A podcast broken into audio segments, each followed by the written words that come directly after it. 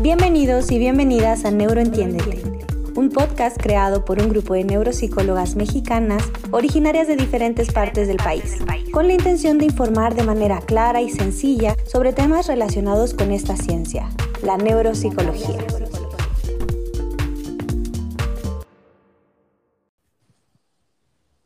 Hola y bienvenidas a un capítulo más de nuestro podcast. El tema de hoy es el lenguaje. Y el objetivo de este tema es conocer cómo se va desarrollando el lenguaje en niños menores de 5 años y cómo lo pueden estimular en casa tanto papás o cuidadores. Vamos a empezar explicando qué es el lenguaje. Muy bien, me gustaría comenzar mencionando que el lenguaje es una característica propia del ser humano y el desarrollo de esta habilidad es un proceso cognitivo por medio del cual las personas aprenden a comunicarse verbalmente usando la lengua natural de su entorno.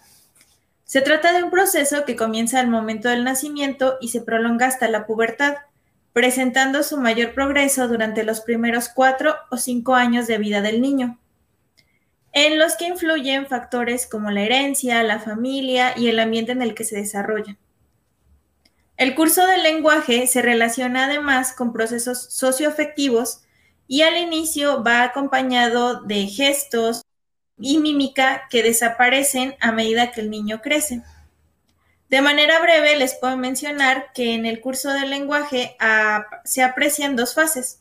Una denominada prelingüística, en la que el niño comienza jugando con sus órganos de fonación, denominados como laringe, las cuerdas vocales y resonadoras, además de sensaciones musculares, vibratorias y auditivas. La otra fase es la fase lingüística que se caracteriza, por la utilización del lenguaje propiamente dicho y esta comienza durante el primer año de vida. Además, es importante mencionar que algunos niños aprenden a hablar más rápido que otros y más allá de estas diferencias, las pautas y etapas de adquisición son bastante parecidas en la mayoría de los niños, lo cual se va a abordar a continuación. Entonces, estaría interesante ver cómo se va adquiriendo el lenguaje desde que son bebés, para así saber si el lenguaje eh, va acorde de acuerdo a lo esperado para la edad del bebé. Ok, Lulu, aquí yo les puedo ayudar un poquito. Bueno, antes que nada es importante mencionar que se necesita de un andamiaje para lograr la expresión del lenguaje. Y este es una comprensión y percepción adecuada antes de que los pequeños emitan sus primeras palabritas. Ahora, el lenguaje se divide en el área expresiva y receptiva. Eh, la receptiva hace eh, referencia a la comprensión y eh, esta es a partir de el seguimiento de instrucciones, a responder preguntas correctamente, participar en una conversación y que sea oportuna la participación. El lenguaje expresivo no solamente es la manera en la que uno habla, sino el contenido de su lenguaje. ¿Qué quiere decir? El vocabulario que tiene, cómo formula sus oraciones, si el orden de esas palabras explica o no lo que realmente quiere decir. Ok, dicho esto, voy a explicar un poquito cómo es el proceso de adquisición del lenguaje desde el nacimiento. Entonces, de los 0 a los 6 meses de edad, el niño comienza a vocalizar, pero el contenido no tiene un significado real. Ahora, algunos meses después, estas vocalizaciones empiezan a presentar una entonación, un ritmo, un tono específico y comprenden eh, algunas palabritas, alrededor del año comprenden palabras familiares y realizan algunas vocalizaciones más precisas, diciendo sílabas y sonidos con mayor precisión. O sea, estos ya no son aleatorios. Y se ve, o sea, uno puede ver que el niño se está dando cuenta de lo que está diciendo. Al año comienzan las primeras palabritas utilizan una palabra como se le llama sobreextensión semántica. Por ejemplo, eh, llaman a mamá a todas las personas o perro a todos los animales. Al año y medio eh, sucede la hermosa explosión léxica de vocabulario, que es eh, cuando empiezan a agregar cada vez más palabras a su vocabulario. Parece es como si hicieran un clic, ¿no? Y cada vez hablan más y más. Y no solo eso, comienzan las frases de dos palabras. Las frases negativas simples como agua, no, y empiezan a hacer eh, preguntitas eh, utilizando el qué y el dónde, ¿sale? Cuando cumplen los dos años, comienza el habla telegráfica. Se le llama así porque comienzan a realizar frases, pero no utilizan palabras como artículos, preposiciones, tiempos verbales, etc. Sus frases son eh, constan del elemento nombre, verbo y nombre. Por ejemplo, en la frase papá toma agua, papá sería el nombre, toma sería verbo y agua sería el otro nombre. A los 30 mesecitos comienzan a utilizar oraciones más complejas, más complejas, perdón, y se logran frases de cuatro elementos. Empiezan a utilizar el género, por ejemplo, eh, si es femenino masculino, el número, agregan una S al final de la palabra, dando información de que es un plural. Eh, utilizan pronombres de primera, segunda y tercera persona, que son el yo, tú, él, ella. Los artículos determinados, como él, la, y comienzan frases eh, muy diversas y los adverbios de lugar comienzan a ser utilizados dentro de las oraciones. ¿Cuáles son los adverbios de lugar? Aquí, allí, lejos, cerca, delante, detrás, arriba, abajo. Por ejemplo, una oración sería Firulais está abajo de la mesa. Ahora, en cuanto a la articulación, entre los 2 y 3 años de edad se adquieren la mayoría de los fonemas. ¿Qué es un fonema? Es el sonido básico del habla. Eh, si nosotros escribiéramos, serían las letras, ¿no? Entonces, el fonema sería eh, el sonido S, M, P, R. Eh, ya más grandecitos es cuando se articulan la R, la R y combinaciones de dos o tres consonantes juntas, como por ejemplo TR en tren, MBR en sombrero y STR en estrellas. ¿Sale? Hasta ya más grandecitos empiezan a hacer estas. Y también algunos diptongos. Ok, Gaby. De los 36 meses en adelante, que son los tres años, se sigue afianzando el uso de frases cortas de tres o cuatro palabras, como dame la mochila roja, o quiero huevo con jamón, o quiero ir al parque, o vamos al parque. Lo que dicen eh, se entiende eh, por los demás la mitad del tiempo. Y el vocabulario de un niño, de acuerdo a algunas métricas, suele ser de 200 palabras, pero se analiza más la función del lenguaje, eh, si comunica gustos, peticiones y si utiliza verbos. Los niños a esta edad de los tres años utilizan el lenguaje de manera libre, lo utilizan para resolver problemas y aprenden conceptos que luego van interiorizando. Pueden contestar preguntas sencillas y también eh, pueden contar hasta tres objetos de manera correcta y empiezan a contar historias o cuentos eh, que aprendieron en el kinder y se saben su nombre y su apellido. Ahora, ¿cuáles son las principales dificultades del lenguaje? Dentro de los trastornos de comunicación se incluyen las alteraciones del habla y las alteraciones del lenguaje. Se estima que alrededor de 33% de la niñez entre 5 y 12 años de edad presentan este tipo de fallas. En el caso del habla son más comunes en niños que en niñas y estos suelen tener un desarrollo más similar al esperado en comparación con aquellas niñas y niños con trastornos del lenguaje. ¿Qué alteraciones podemos identificar? Por ejemplo, tenemos la dislalia, la disartria, la disglosia y la disfemia. En el caso de la dislalia vemos que dicen tata o si tata en lugar de papá o toche en lugar de coche. Tienen a hablar de una forma aniñada, por así decirlo, y ocurre por la dificultad en pronunciar ciertos fonemas. En el caso de la disartria vemos que dicen iño en lugar de niño, y en este caso pues son, eh, eh, se refiere a la dificultad para pronunciar sonidos e incluso palabras.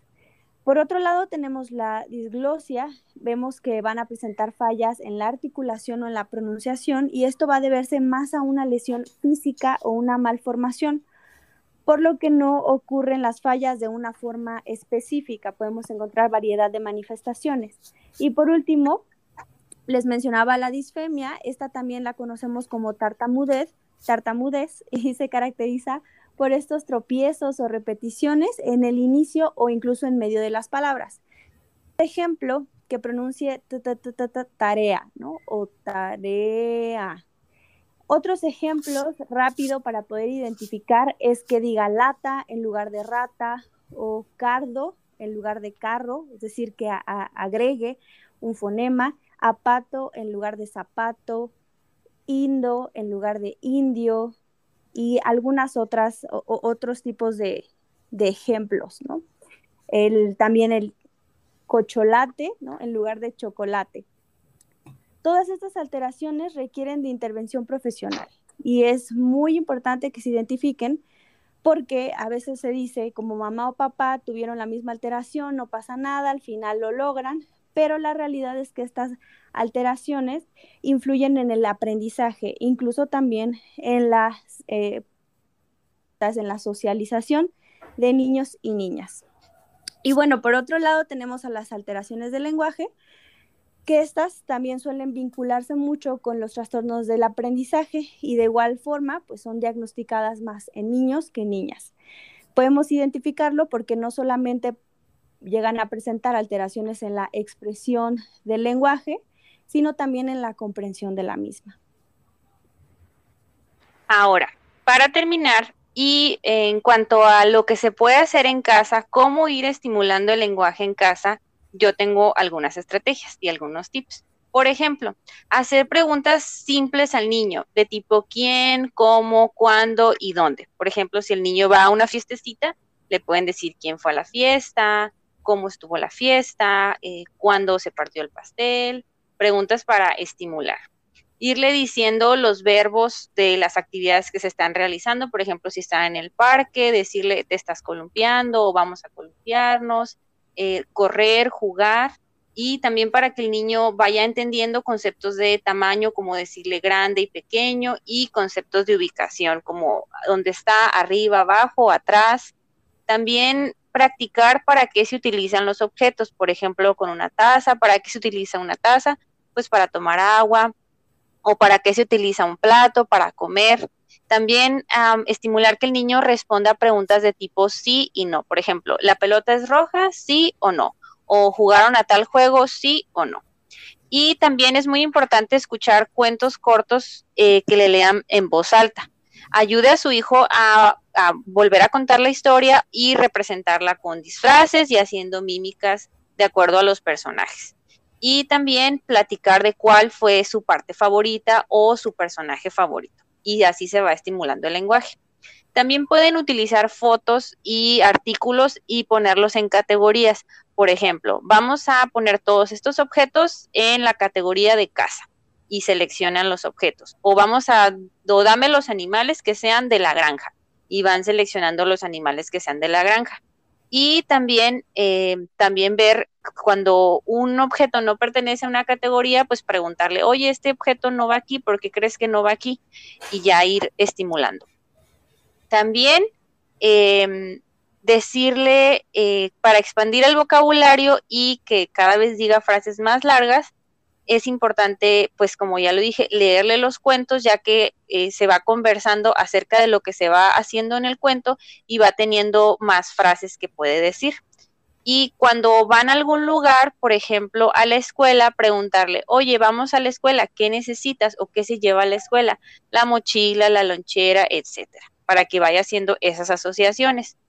Y también, por ejemplo, mirar fotos familiares de eventos y decirle, oye, ¿qué pasó en este evento? Pues que fue la fiesta del sobrinito o alguna, algún otro evento, hacerle preguntas de esto.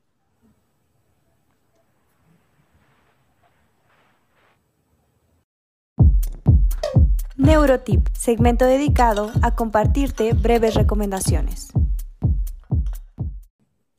Si existe un problema de lenguaje, habla, audición o del desarrollo durante los primeros dos años de vida, la intervención temprana y acudir con un especialista es necesario para ayudar al niño.